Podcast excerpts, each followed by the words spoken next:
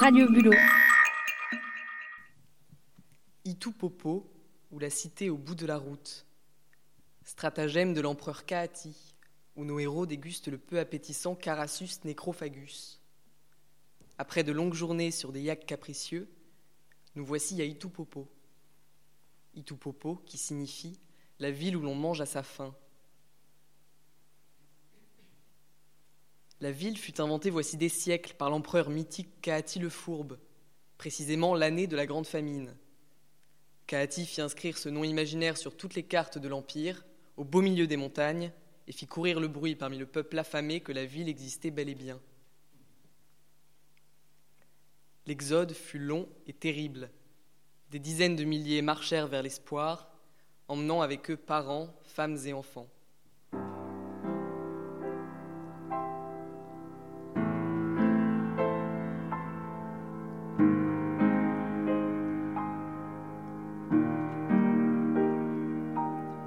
Chemin, beaucoup mouraient d'épuisement les brigands attaquaient les convois isolés. Aussi la route était-elle facile à suivre, jonchée de cordes décharnées, déchiquetées par les charognards.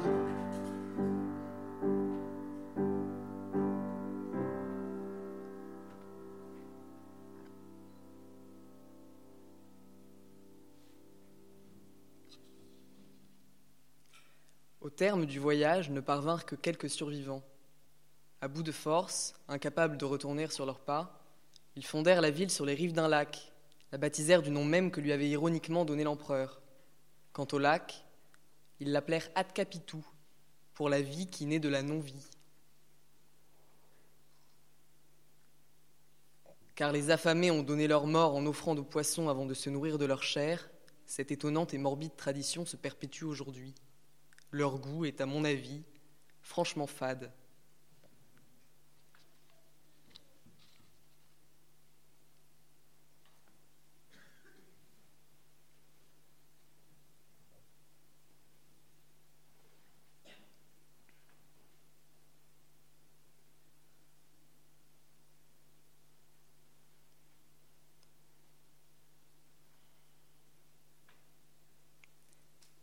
Éridou ou l'espoir des fontaines.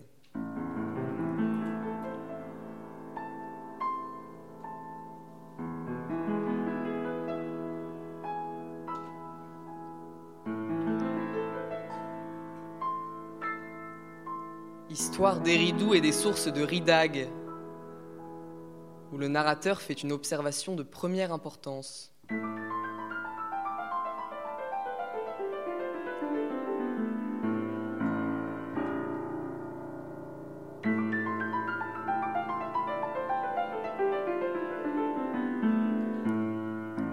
La cité rupestre d'Éridou est tout entière creusée dans les coulées de lave basaltique du volcan. Elle s'est construite autour d'une source chaude, miraculeuse, à l'odeur de soufre. Ne disait-on pas qu'un homme avait vécu cinq vies en se baignant chaque fois, devenu vieillard, dans les fontaines miraculeuses de Ridag? Mais nul pèlerin ne pouvait deviner à l'avance le sort que lui réserverait l'Agakia Sagralda,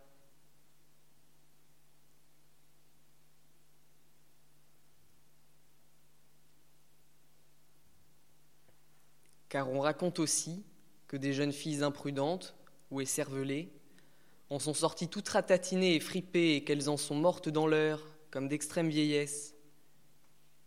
Le lecteur attentif suggérera qu'elles eussent pu tenter d'y replonger. C'est oublier que se baigner par deux fois en un jour dans l'eau de Ridag est puni d'une mort affreuse.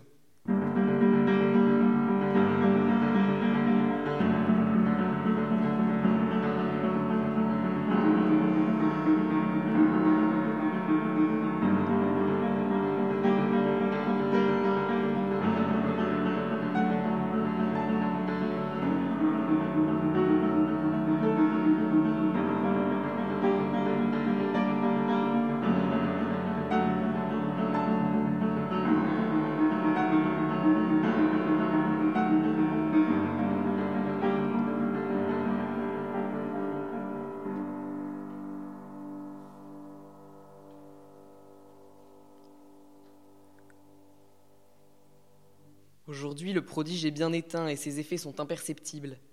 Se pourrait-il malgré tout que l'on s'enrichisse ou s'appauvrisse encore d'une petite heure de vie? Nous avons décidé de nous immerger dans l'onde placide, non sans appréhension, tout en accomplissant les gestes rituels du grand Agak.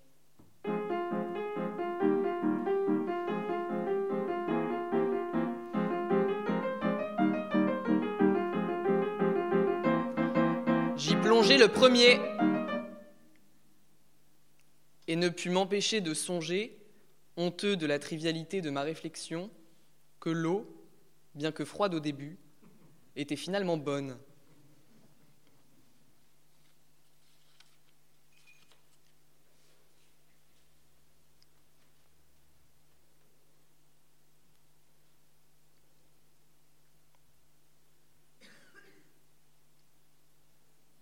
Oulou, d'où l'atoll des dieux distraits.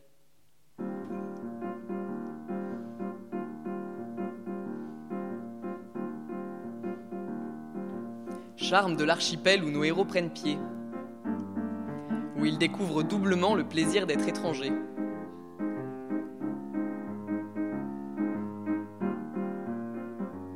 Nous avons loué les services d'une trirème marchande et quelques jours de navigation plus tard avons atteint la plus grande île de la République d'Ouloud, non sans nous sentir indisposés, car la mer avait été grosse. Mais nous fûmes accueillis en prince et avons bu la liqueur d'Atripel avec les chefs tribaux des cinq volcans.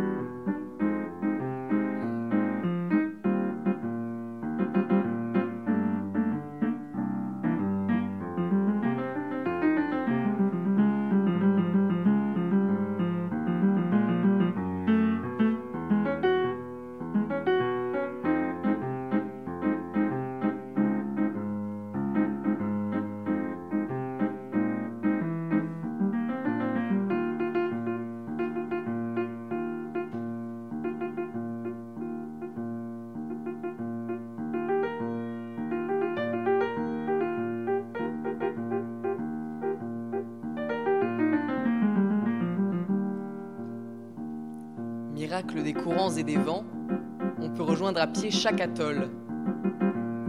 Des guets de corail couverts d'un sable couvert de lait serpentent entre les eaux turquoises des lagons. Le peuple ouloudi vit de la pêche et de la cueillette, mais la nature est ici généreuse et jamais il ne connaît la faim.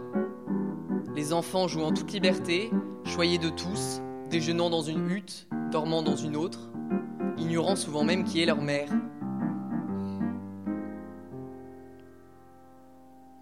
Il règne sur ces îles une coutume étonnante. Les dieux y refusent aux hommes comme aux femmes le droit de connaître par deux fois le plaisir physique avec le même partenaire. Aussi les couples se font et se défont-ils presque aussitôt, et chacun se doit de cheminer d'atoll en atoll à la quête d'un nouveau compagnon de couche. C'est pourquoi la modestie me conduit à penser que c'est plus à la rareté du neuf qu'à la puissance de notre charme que nous dûmes nos succès auprès des habitants d'Ouloud. Il arrive parfois, après tant de corps, de peau et de visage, que l'on ne se souvienne plus très bien, que le doute s'installe sur la nouveauté de la liaison. L'accouplement est alors autorisé, car on suppose que les dieux, eux aussi, ont oublié. Nous avons toutefois rencontré certains couples qu'on s'est unis depuis des années. C'est qu'ils vivent dans l'abstinence totale, ou plus souvent encore, qu'ils simulent l'un comme l'autre, pendant l'acte, un absolu des plaisirs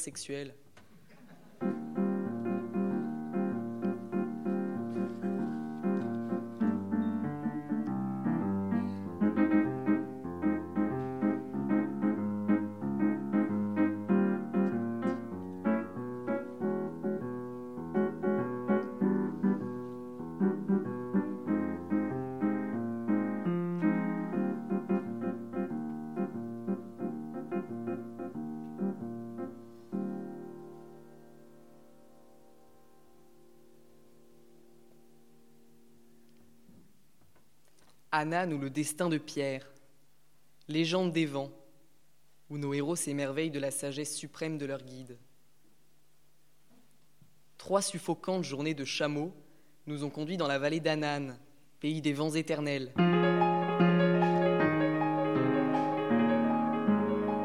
L'air toujours en mouvement charrie des effluves de désert et de mer et transporte une fine poussière couleur de rouille qui finit par imprégner chaque vêtement.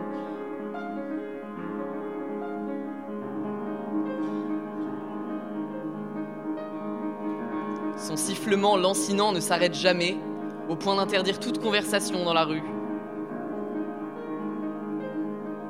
Le manuel de la rose des sables raconte que si le vent devait cesser un jour de souffler, les murs de toutes les villes d'Anan s'effondreraient.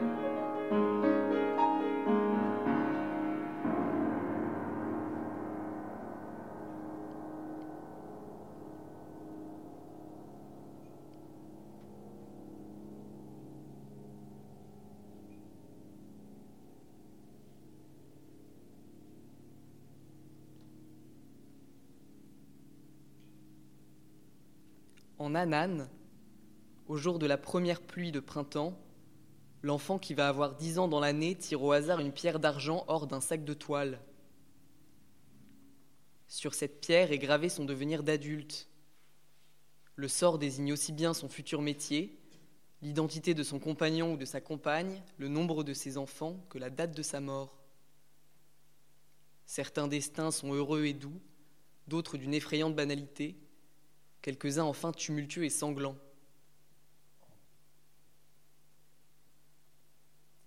Mais aussi terrible soit-il, tous les citoyens d'Anan s'y conforment à la lettre, sans amertume ni révolte.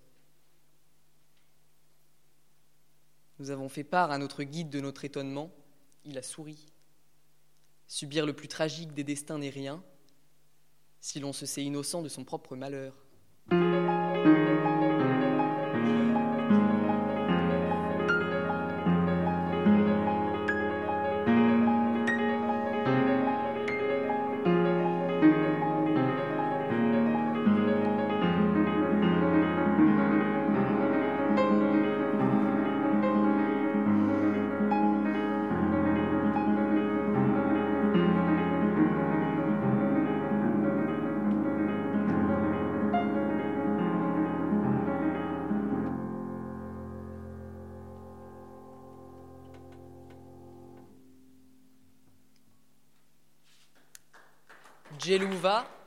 La musique des ténèbres.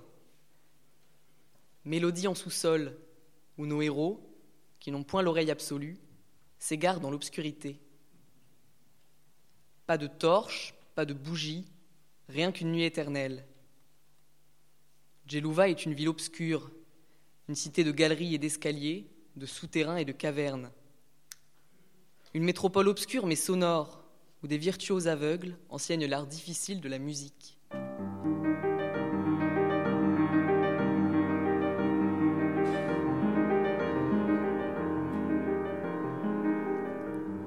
Élèves, jeunes ou vieux, viennent de tout le pays et de plus loin encore. Un an passé à Djelouva et l'on s'est joué à la perfection de la sarlabec, du volpojou ou de la silgane à huit trous. Il n'est pas un grand maître qui n'y ait séjourné, pas un qui n'y retourne avec régularité. Certains seraient restés après s'être crevés les yeux. Leur nom serait gravé dans la roche, mais comment vérifier ces dires dans cette opacité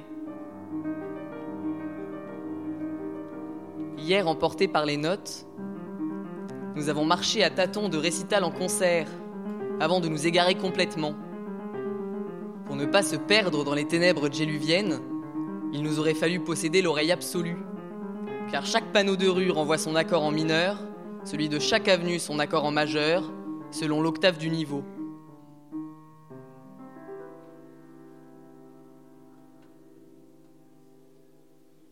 Nous avons fini par retrouver notre auberge. Hélas, était-ce le bruit, la fatigue, le manque d'habitude? Nous n'avons pu fermer l'œil de la nuit. Et là encore, comment savoir si c'était vraiment la nuit?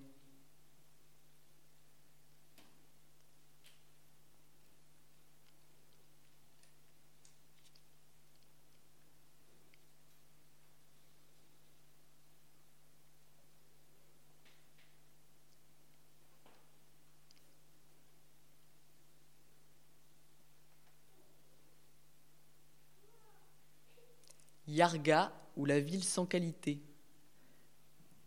Non-description de la ville de Yarga, où nos héros croient démasquer le secret bien gardé de la cité. Les indigènes semblant paisibles, nous décidâmes de passer la nuit. Nous n'envisagions pourtant pas de faire halte à Yarga. La ville ne possède a priori rien de remarquable. Une rivière sans surprise la traverse, l'océan est loin, tout comme la montagne. Aucune basilique élancée ne s'élève sur ses collines basses, aucune haute muraille ne la protège. Nul suzerain n'a jamais daigné y édifier une forteresse, sans parler d'un palais. Son architecture est si banale que ses bâtisseurs semblent avoir fait assaut de conformisme.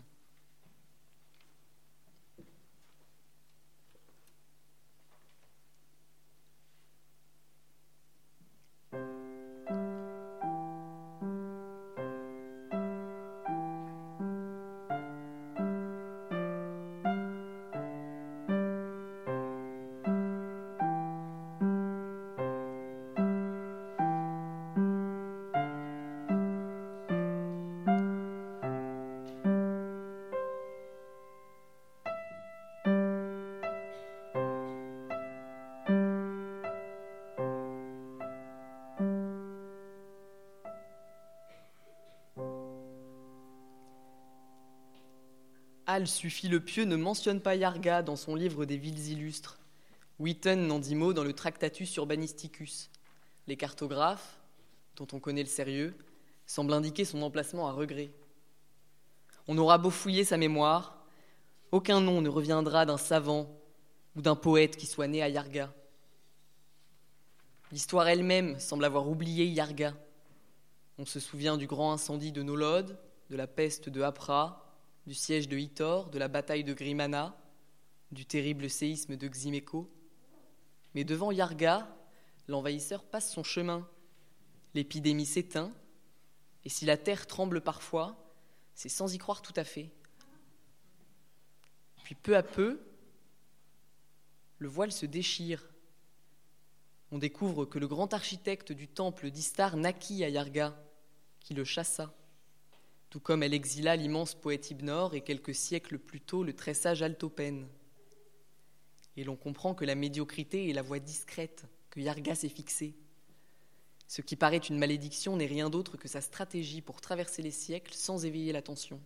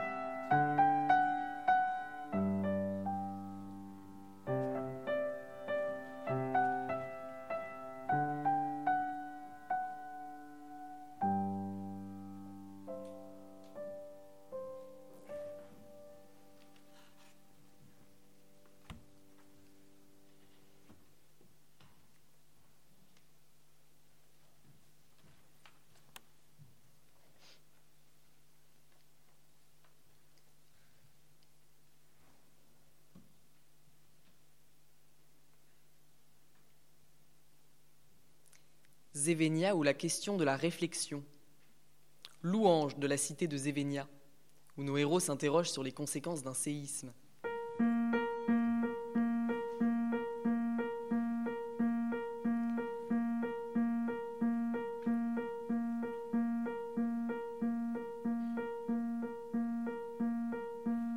Nous voici enfin parvenus à l'aube, après une chaude nuit en diligence, dans l'extraordinaire cité de Zévénia avec ses palais à coupole d'ambre, ses ponts décorés, ses canaux qui reflètent les façades sculptées, ses campaniles élancées qui défient le ciel, ses alignements de colonnades. Zévénia est une ville rêvée.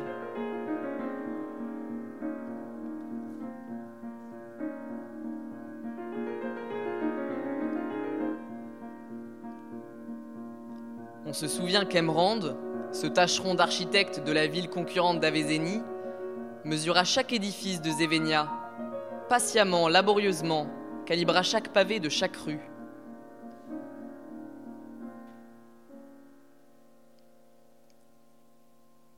Sans gloire ni talent, ce piètre copiste fit ainsi peu à peu d'Avézénie l'exacte réplique de la reine des villes, sans jamais pourtant parvenir à l'égaler.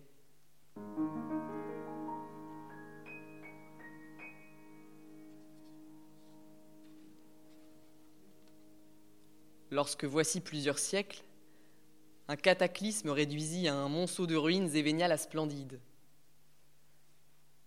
Il fallut, pour reconstruire la cité à l'identique, suivre fidèlement ces mêmes plans qu'avait réalisés Emerand pour édifier sa propre ville.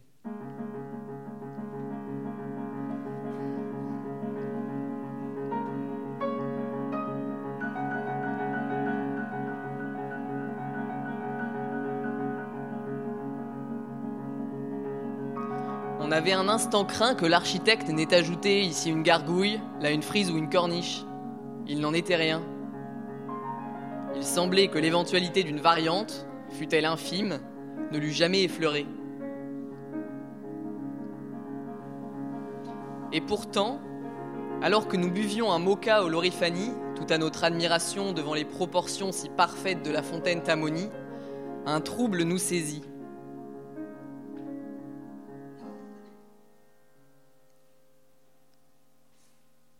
Se pourrait-il qu'après tout, Zévénia la magique ne soit aujourd'hui rien d'autre que la copie d'Avézénie?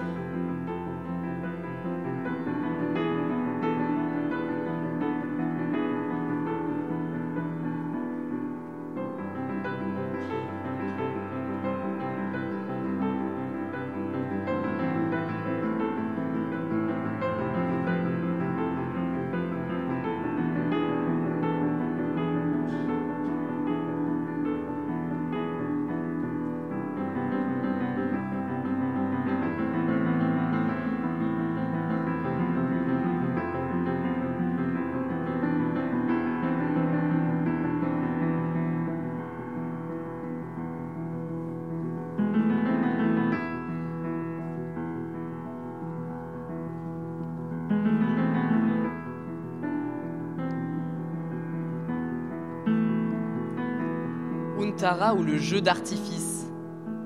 Surprise de nos héros et réflexion sur la nature de la nature. Ou le narrateur comme l'irréparable. Nous voici enfin parvenus à Untara.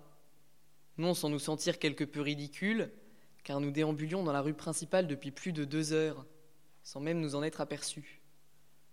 C'est qu'à Untara, chaque habitation, comme chaque objet fait de main d'homme, découvert au lit, s'acharne à imiter la nature dans ses moindres détails, grâce à un extraordinaire travail de la matière et des formes. Génie des artisans d'Untara, on croit voir un caillou et c'est une lampe, on veut franchir une flaque et c'est une baignoire. Je pense même pouvoir affirmer que si, à un quelconque instant, on pense avoir affaire à une pièce manufacturée, il s'agit à coup sûr d'un objet absolument naturel. Les indigènes eux-mêmes se conforment à cette règle et se fondent dans le paysage, avec un art consommé de l'artifice. Nous avons d'ailleurs dû quitter Untara presque aussitôt, peu après que j'ai persuadé d'avoir affaire à un chardon, piétiné par Mégarde, la femme du bourgmestre.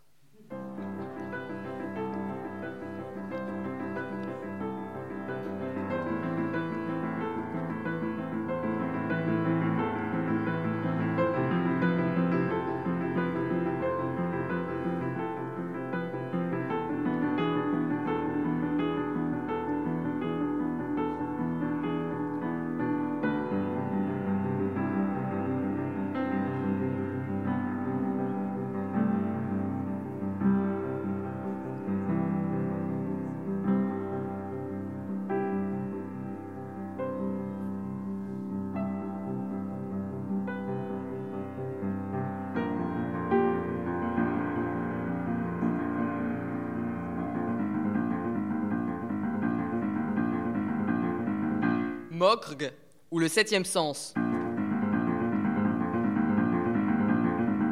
Description d'une nation perchée.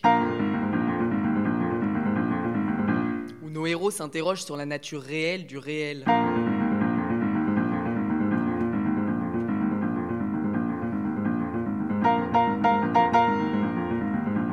Pour parvenir jusqu'à Mokrg, il faut marcher durant des vestres, dans une lande de fougères et d'ajoncs, en prenant appui sur la tourbe plutôt que sur les sables mouvants. Mokrg surgit soudain au détour d'une dune, hissée sur pilotis, toute de ponts, de cordes et de passerelles. Car le grand lac au milieu duquel les anciens avaient construit Mokrg est asséché depuis on ne sait quand.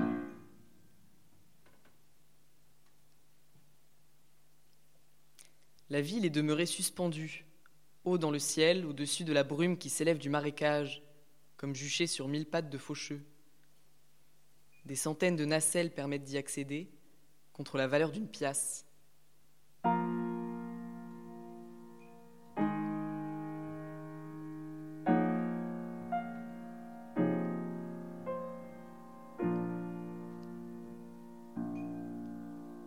Le peuple de Mokrg possède un sens supplémentaire au nôtre, auquel il donne le nom de Dala. Tout comme je ne saurais définir l'essence d'un son à un sourd, il se montre incapable d'expliquer la Dala à l'étranger, se contentant de désigner leur chevelure rousse, abondante et soignée, organe de cette perception. Les criminels ne connaissent pas la prison et la punition suprême est une épilation du crâne.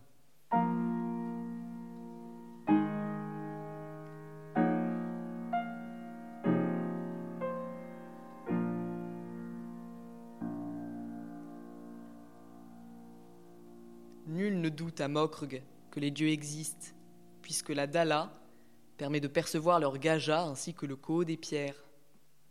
On voudra bien me pardonner si je ne trouve aucune traduction de ces mots. Personne, à Mokrg, ne saisit pourtant ce que signifie la moindre de ces sensations, pas plus que nous ne comprenons ce que veut nous dire le sucré du miel ou le crépitement du feu. C'est pourquoi, habitués à ne rien déchiffrer de la Dala, les habitants de cette ville des nuages doutent également de tous leurs autres sens et n'acceptent de qualificatifs pour aucune couleur, aucune odeur, ni pour aucune de ces sensations auxquelles naïvement nous nous fions aveuglément.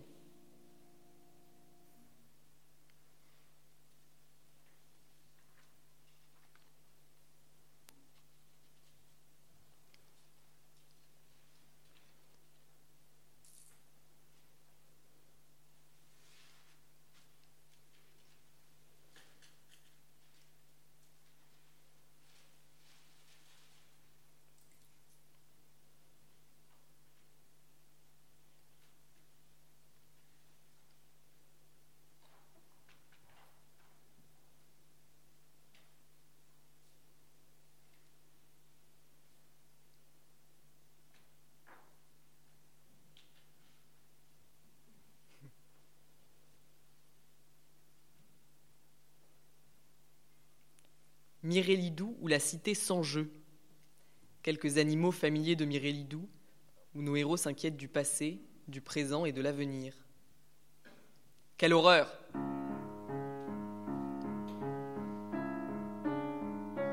À Mirélidou, ou ville sans couleur, les rats noirs et les aragnes sacrées galopent sur le sol, agressifs, s'insinuent dans les demeures et jusque sous les draps.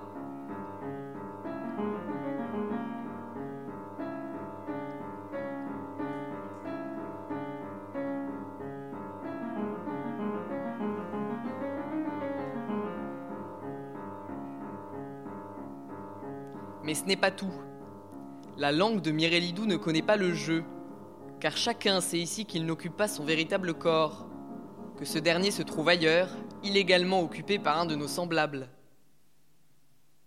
On affirme à Mirélidou que si nous parlons à autrui, parfois sans véritable raison, c'est dans l'espoir de reconnaître un jour ce corps qui fait défaut, de s'unir à lui pour toujours. C'est pourquoi, dans cette cité blanche de chaux, chacun se croise et se cherche en l'autre, inlassablement.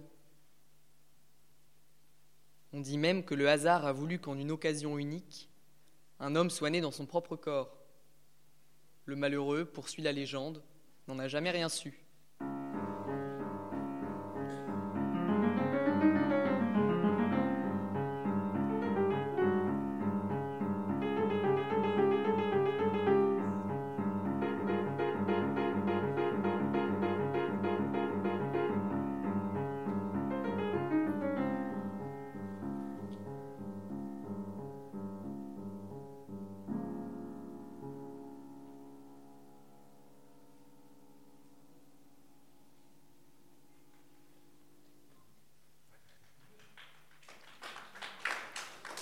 Matin, on nous a vêtus de la samicole divinatoire, car les hommes du pays blanc nous croient devins. Pour ne blesser personne, nous prédisons l'avenir en interprétant les dessins des ailes des papillons noirs. Nous espérions partir demain, mais nos prophéties ne semblent guère les contenter. L'homme que ni le passé ni le présent n'a su rassasier, saura-t-il se satisfaire jamais de l'avenir?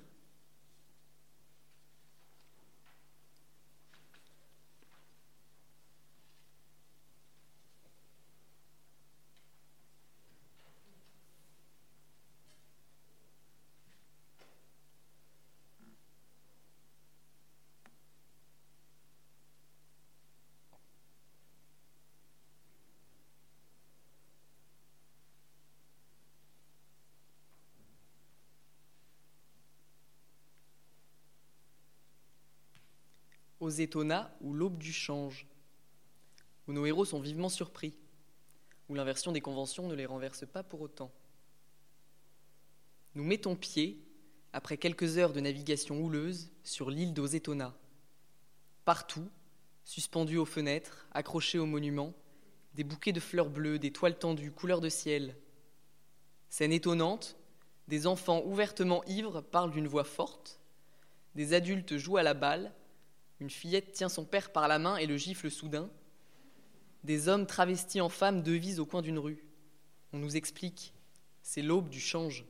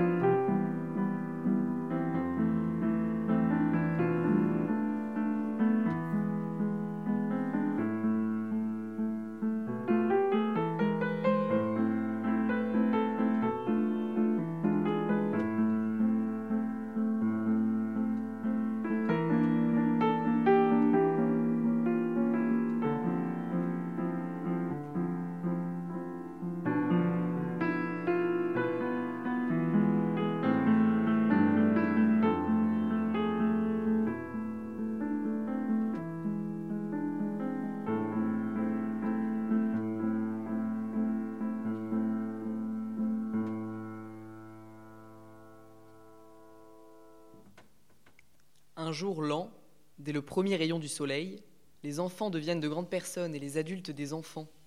Les maîtres prennent statut de domestiques, les femmes endossent des habits masculins. Le pays se voit ainsi dirigé, l'espace de ces rares heures, par une petite fille à la peau noire, qui porte au bras le tatouage au fer rouge des esclaves. À notre demande, elle nous reçoit. Ses yeux sont rouges d'avoir beaucoup pleuré. Nous nous agenouillons devant Sa Majesté, elle nous saisit les mains, semble nous supplier. Elle parle, parle sans cesse, dans ce jargon des sans-droits dont nous ne comprenons pas un mot. Songe-t-elle à affranchir les esclaves? Comprend-elle que si aujourd'hui, dans sa générosité, elle décidait d'ouvrir les prisons, elle ne pourrait libérer que ses méchants maîtres?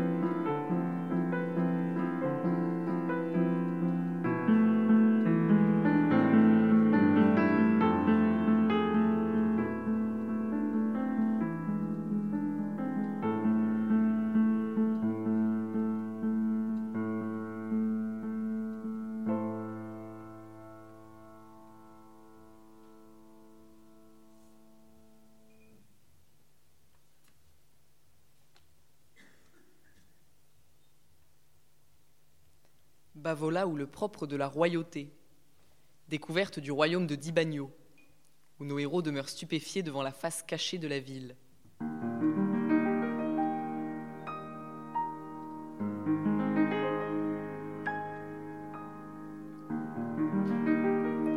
Partout des lacs, des étangs calmes, des sources bouillonnantes, des geysers. Dibagno est le royaume de toutes les eaux, jaillissantes ou timides, fumantes ou glacées. Nous voulions nous prélasser dans sa vaporeuse capitale Bavola, déambuler au milieu de ses fontaines et de ses bassins, marcher pieds nus sur ses trottoirs de marbre immaculé. Ici, hommes et femmes vivent sans voile, même si l'on croise parfois un courtisan vêtu du seul ponigéry d'apparat, observant au vu de tous les rituels de la choude. Chacun paresse, alangui dans sa cuve de méditation, scrutant en silence un mur de réflexion. Le travail est banni de la constitution d'Ibanienne, et elle défend le droit inaliénable à la propreté, après l'écrasement de la révolte des acracistes dont le slogan La propreté, c'est le viol déshonorait naguère les murs de la cité.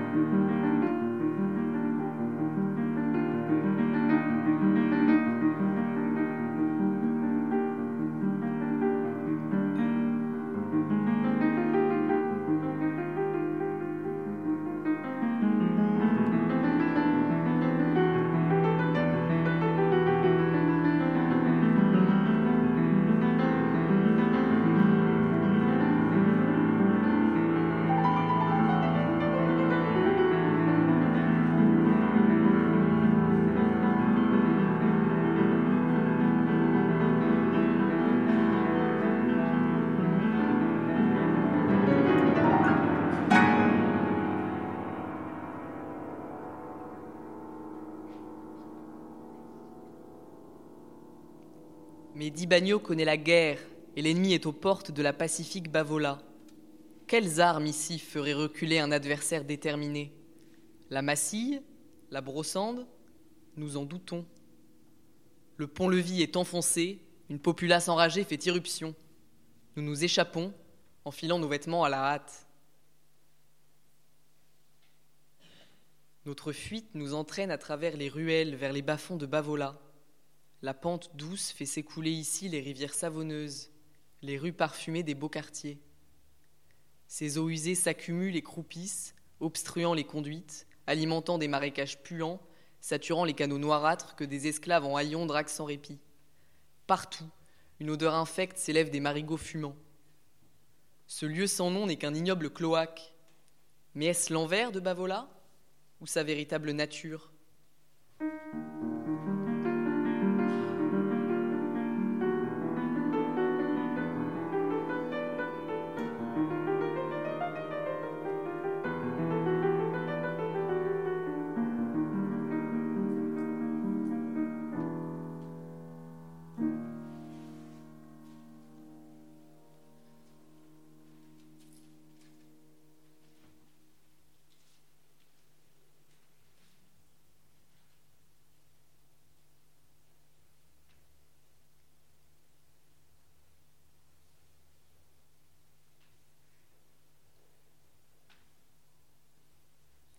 Artina ou le sexe des mots.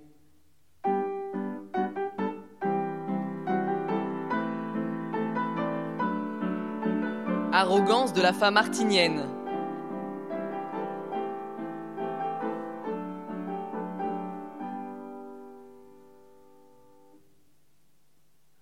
Où le narrateur découvre combien il est ardu d'être un homme libéré.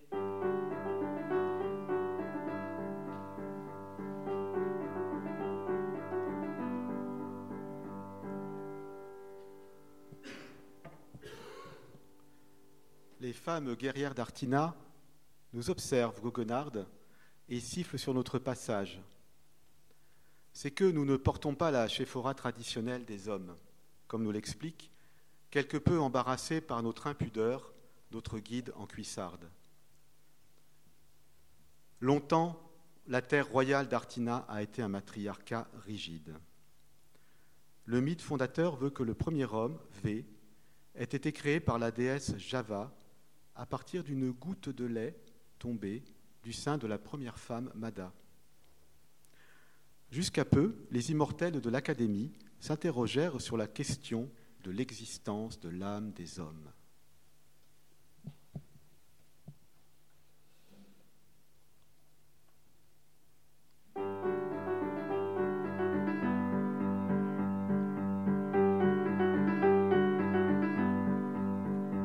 Peu à peu, grâce aux manifestations des masculistes, maintes fois brocardés et caricaturés, le sexe faible y a conquis ses droits, y compris celui d'assister au couronnement de la reine. Désormais, les hommes peuvent exercer presque toutes les professions longtemps réservées aux femmes. L'un d'eux a même été élu, peut-être par démagogie, à l'Académie artinienne. On trouve désormais des hommes pompières, docteuses, et même des hommes soldates. Avec retard, comme d'habitude, la langue devrait tôt ou tard s'adapter à ces radicales transformations sociales.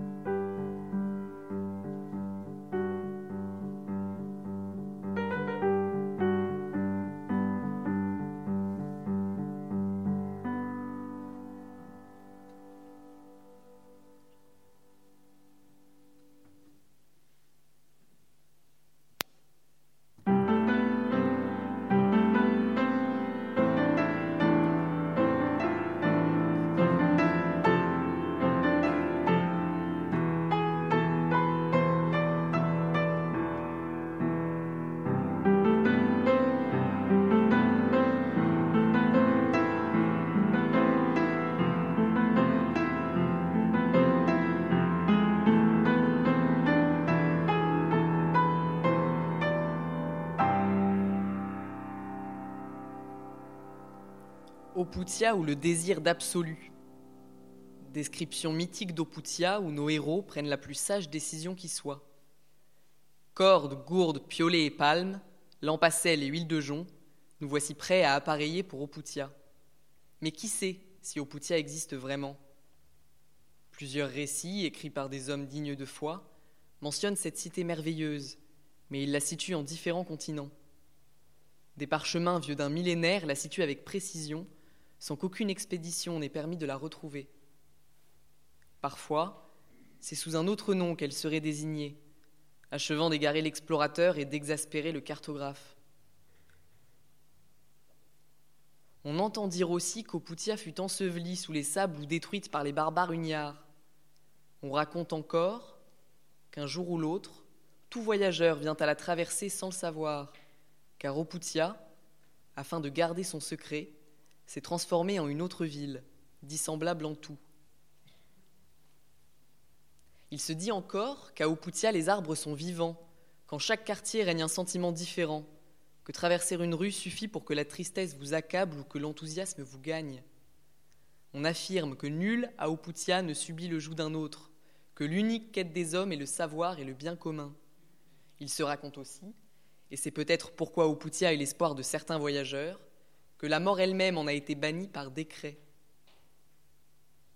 Bien des sages défendent qu'elle ne saurait être une invention.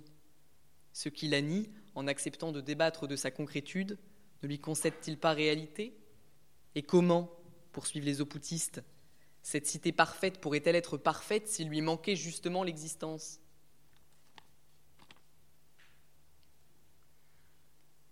Après mûre réflexion et dans un louable souci d'économie, nous sommes descendus du navire.